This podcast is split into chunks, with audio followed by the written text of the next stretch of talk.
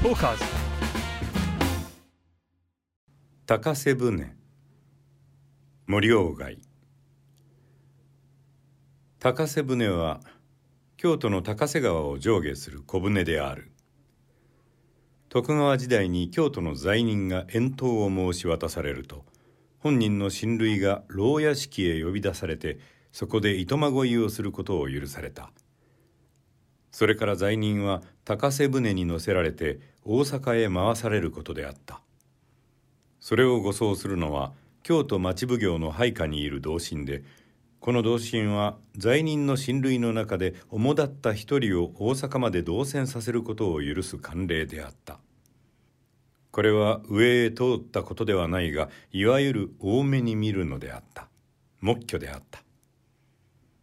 当時遠投を申し渡された罪人はもちろん重い咎を犯したものと認められた人ではあるが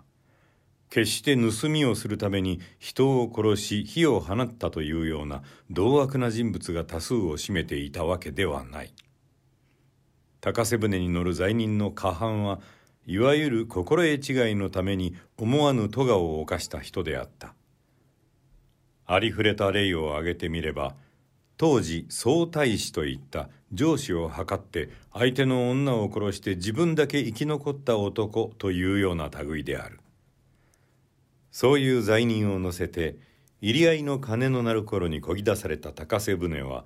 黒ずんだ京都の町の家々を両岸に見つつ東へ走って鴨川を横切って下るのであった。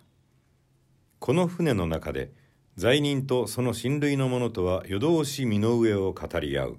いつもいつも悔やんでも帰らぬ栗ごとである。護送の役をする同心は傍らでそれを聞いて罪人を出した親戚眷属の悲惨な境遇を細かに知ることができた。所詮町奉行所の知らすで表向きの興行を聞いたり役所の机の上で口書きを読んだりする役人の夢にも伺うことのできぬ境遇である。同心を務める人にも種々の性質があるからこの時ただうるさいと言って耳を覆いたく思う冷淡な同心があるかと思えばまたしみじみと人の悲しみを身に引き受けて役柄ゆえ景色には見せぬながら無言の中に密かに胸を痛める同心もあった。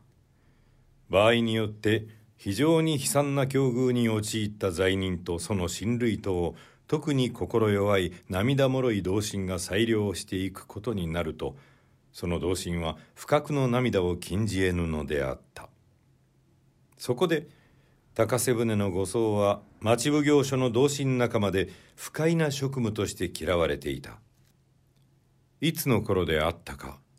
多分江戸で白河落王公が聖兵をとっていた完成の頃でもあっただろう。知恩院の桜が入り合いの鐘に散る春の夕にこれまで類のない珍しい罪人が高瀬船に乗せられた。それは名を喜助といって30歳ばかりになる住所不定の男である。もとより牢屋敷に呼び出されるような親類はないので船にもただ一人で乗った。護送を命ぜられて一緒に船に乗り込んだ同心羽田正兵衛はただ喜助が弟殺しの罪人だということだけを聞いていた。さて牢屋敷から桟橋まで連れてくる間この痩せ獅子の色の青白い喜助の様子を見るにいかにも神妙にいかにもおとなしく自分をば公儀の役人として敬って何事につけても逆らわぬようにしている。しかもそれが罪人の間に王を見受けるような恩順を装って牽制にこびる態度ではない。庄兵衛は不思議に思った。そして船に乗ってからも単に役目の表で見張っているばかりでなく絶えず喜助の挙動に細かい注意をしていた。その日は暮れ方から風が止んで空一面を覆った薄い雲が月の輪郭をかすませようよう近寄ってくる夏の暑さが両岸の土からも川床の土からももやになって立ち上るかと思われる夜であった。下行の町を離れて鴨川を横切った頃からは辺りがひっそりとしてへさきに裂かれる水のささやきを聞くのみである。夜船で寝ることは罪人にも許されているのに喜助は横になろうともせず雲の濃淡に従って光の増したり減じたりする月を仰いで黙っている。その額は晴れやかで目にはかすかな輝きがある。庄兵衛はまともに見て犬が終始喜助の顔から目を離さずにいる。そして「不思議だ。不思議だ」と心の中で繰り返している。それは喜助の顔が縦から見ても横から見てもいかにも楽しそうでもし役人に対する気兼ねがなかったなら口笛を吹き始めるとか鼻歌を歌い出すとかしそうに思われたからである。庄兵衛は心の内に思った。これまでこの高瀬船の裁量をしたことは幾度だか知れない。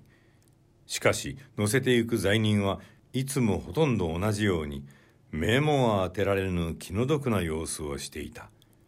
それにこの男はどうしたのだろう。湯山船にでも乗ったような顔をしている。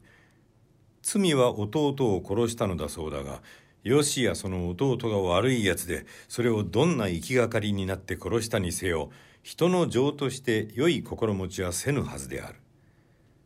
この色の青い痩せ男がその人の情というものが全く欠けているほどの世にも稀なる悪人であろうか。どうもそうは思われない。ひょっと気でも狂っているのではあるまいか。いやいやそれにしては何一つ辻褄の合わぬ言語や挙動がない。この男はどうしたのだろう。庄兵衛がためには喜助の態度が考えれば考えるほどわからなくなるのである。しばらくして庄兵衛はこらえきれなくなって呼びかけた「喜助お前は何を思っているのか?」「はい」と言って辺りを見回した喜助は何事をかお役人に見とがめられたのではないかと気遣うらしく居住まいを正して庄兵衛の景色を伺った。庄兵衛は自分が突然問いを発した動機を明かして役目を離れた応対を求める言い訳をしなくてはならぬように感じた。そこでこう言った。いや別に訳があって聞いたのではない。実はな俺は先刻からお前の島へ行く心持ちが聞いてみたかったのだ。俺はこれまでこの船で大勢の人を島へ送った。それは随分いろいろな身の上の人だったが、どれもどれも島へ行くのを悲しがって見送りに来て一緒に船に乗る親類の者と夜通し泣くに決まっていた。それにお前の様子を見ればどうも島へ行くのを苦にしてはいないようだ。一体お前はどう思っているのだい？喜助はにっこり笑った。ご親切におっしゃってくだすってありがとうございます。なるほど、島へ行くということは、他の人には悲しいことでございましょう。その心持ちは私にも思いやってみることができます。しかしそれは世間で楽をしていた人だからでございます。京都は結構な土地ではございますが、その結構な土地で、これまで私のいたして参ったような苦しみは、どこへ参ってもなかろうと存じます。お上のお慈悲で命を助けて島へやってくださいます。島はよしや辛いところでも鬼の住むところではございますまい。私はこれまでどこと言って自分のいていいところというものがございませんでした。この度、お上で島にいろとおっしゃってくださいます。その色とおっしゃるところに落ち着いていることができますのが、まず何よりもありがたいことでございます。それに、私はこんなにか弱い体でございますが、ついぞ病気をいたしたことがございませんから、島へ行ってからどんな辛い仕事をしたって、体を痛めるようなことはあるまいと存じます。それから、今度島へお使いくださるにつきまして、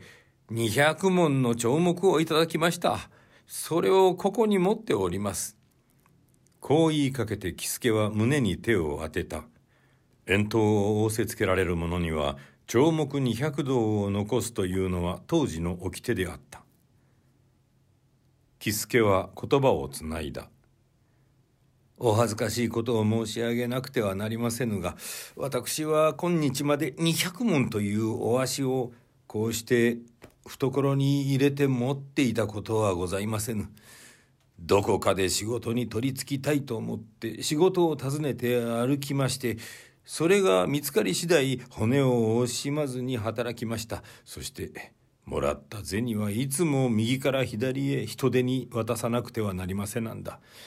それも現金で物が買って食べられる時は私の工面のいい時で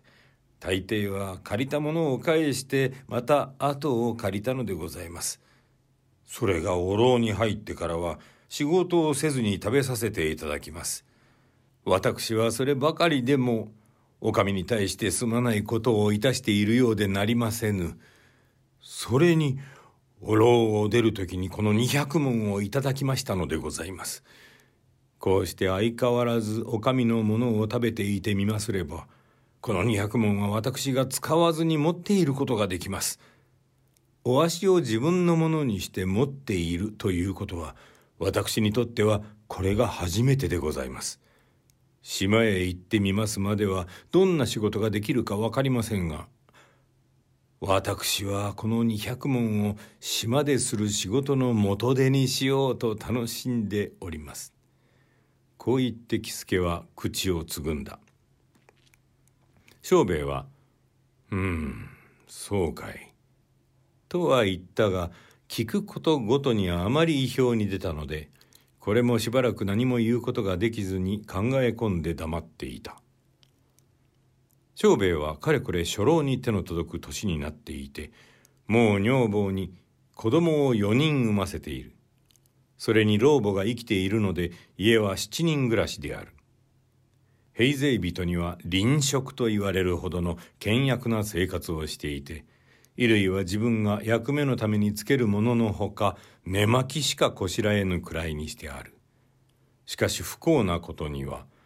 妻を良い寝台の商人の家から迎えた。そこで女房は夫のもらう淵米で暮らしを立てていこうとする善意はあるが豊かな家に可愛がられて育った癖があるので夫が満足するほど手元を引き締めて暮らしていくことができない。ややもすれば月末になって感情が足りなくなる。すると女房が内緒で里から金を持ってきて帳尻を合わせる。それは夫が借財というものを毛虫のように嫌うからである。そういうことは所詮夫に知れずにはいない。庄兵衛はご節句だと言っては里方から物をもらい子供の七五三の祝いだと言っては里方から子供に衣類をもらうのでさえ心苦しく思っているのだから。暮らしの穴を埋めてもらったのに気がついてはいい顔はしない。格別平和を破るようなことのない羽田の家に折々波風の起こるのはこれが原因である。庄兵衛は今喜助の話を聞いて喜助の身の上を我が身の上に引き比べてみた。喜助は仕事をして給料を取っても右から左へ人手に渡してなくしてしまうと言った。いかにも哀れな気の毒な教会である。しかし一転して我が身の上を顧みれば彼と我の間に果たしてどれほどの差があるか。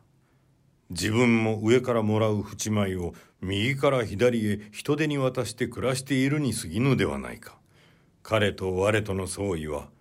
いわばそろばんの桁が違っているだけで喜助のありがたがる200文に相当する貯蓄だにこっちはないのである。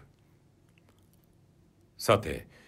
桁を違えて考えてみれば帳目200文をでも喜助がそれを貯蓄と見て喜んでいるのに無理はない。その心持ちはこっちから察してやることができる。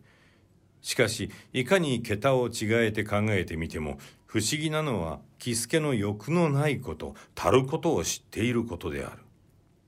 喜助は世間で仕事を見つけるのに苦しんだ。それを見つけさえすれば骨を惜しまずに働いてようよう口を乗りすることのできるだけで満足した。そこで牢に入ってからは今まで得難かった職がほとんど天から授けられるように働かずに得られるのに驚いて生まれてから知らぬ満足を覚えたのである。庄兵衛はいかに桁を違えて考えてみてもここに彼と我との間に大いなる見覚のあることを知った。自分の淵舞で立ててゆく暮らしは折々足らぬことがあるにしても大抵水筒が合っている。手一杯の生活である。しかるにそこに満足を覚えたことはほとんどない。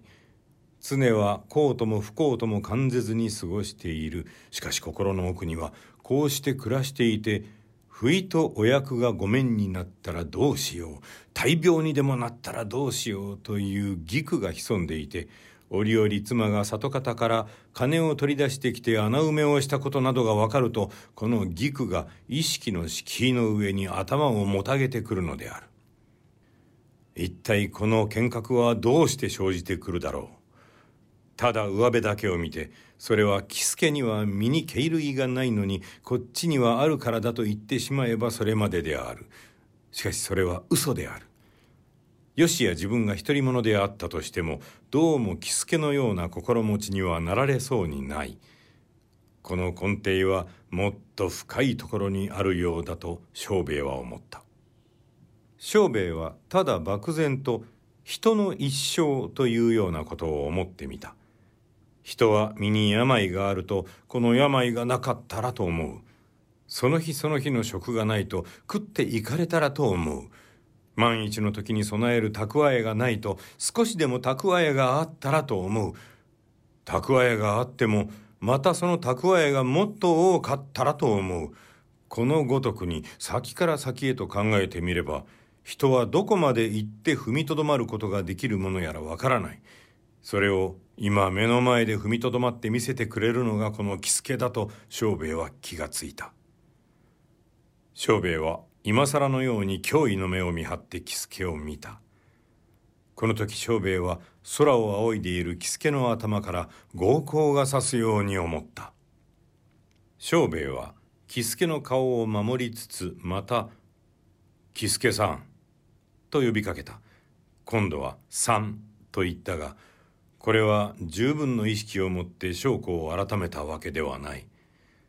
その声が我が口から出て我が耳に入るや否や庄兵衛はこの証拠の不穏当なのに気がついたが今更すでに出た言葉を取り返すこともできなかった「はい」と答えた喜助も「さん」と呼ばれたのを不審に思うらしく恐る恐る庄兵衛の景色をうかがった。庄兵衛は少し間の悪いのをこらえて言った。いろいろのことを聞くようだがお前が今度島へやられるのは人を殺めたからだということだ。俺についでにその訳を話して聞かせてくれぬか。喜助はひどく恐れ入った様子でかしこまりました。と言って小声で話し出した。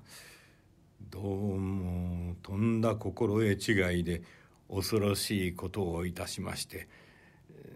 何とも申し上げようがございませぬ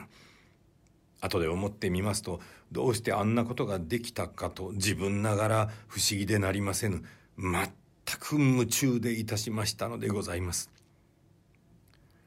私は小さい時に二親が自役で亡くなりまして弟と二人後に残りました。初めはちょうど軒下に生まれた犬の子に不憫をかけるように町内の人たちがお恵みくださいますので近所中の走り使いなどをして上小声もせずに育ちました。次第に大きくなりまして職を探しますにもなるだけ二人が離れないようにいたして一緒にいて助け合って働きました。去年の秋のことでございます。私は弟と一緒に西陣の織場に入りまして空引きということをいたすことになりました。そのうち弟が病気で働けなくなったのでございます。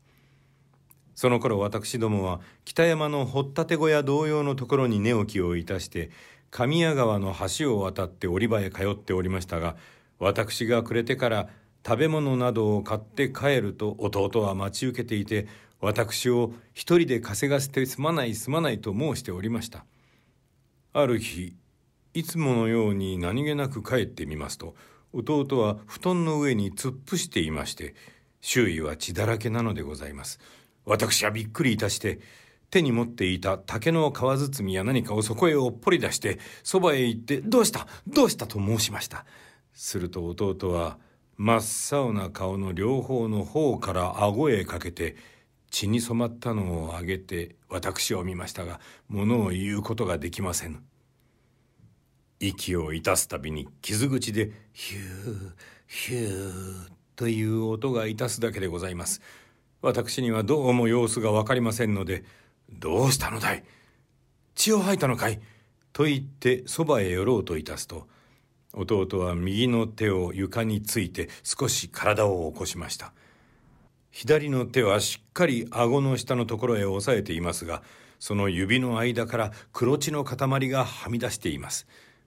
弟は目で私のそばへ寄るのをとどめるようにして口を聞きました。ようようものが言えるようになったのでございます。すまない。どうぞ堪忍してくれ。どうせ治りそうにもない病気だから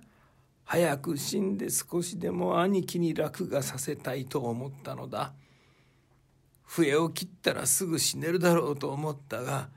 息がそこから漏れるだけで死ねない。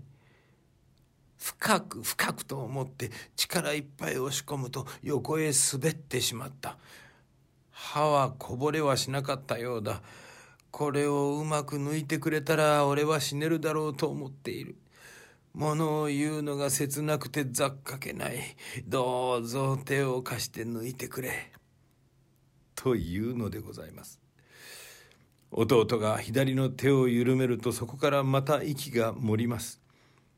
私は何と言おうにも声が出ませんので黙って弟の喉の傷を覗いてみますと何でも右の手にカミソリを持って横に笛を切ったがそれでは死にきれなかったのでそのまま傷口をえぐるように深く突っ込んだものと見えます。絵がやっと2寸ばかり傷口から出ています。私はそれだけのことを見てどうしようという思案もつかずに弟の顔を見ました。弟はじっと私を見つめています。私はやっとのことで「待っていてくれ。お医者さんを呼んでくるから」と申しました。弟は恨めしそうな目つきをいたしましたがまた左の手で喉をしっかり押さえて「医者が何になる。苦しい。早く抜いてくれ」頼むというのでございます。私は途方に暮れたような心持ちになって兄弟の顔ばかり見ております。こんな時は不思議なもので目がものを言います。弟の目は「早くしろ早くしろ」と言ってさも恨めしそうに私を見ています。私の頭の中ではなんだかこう車の輪のようなものがぐるぐる回っているようでございましたが弟の目は恐ろしい催促をやめません。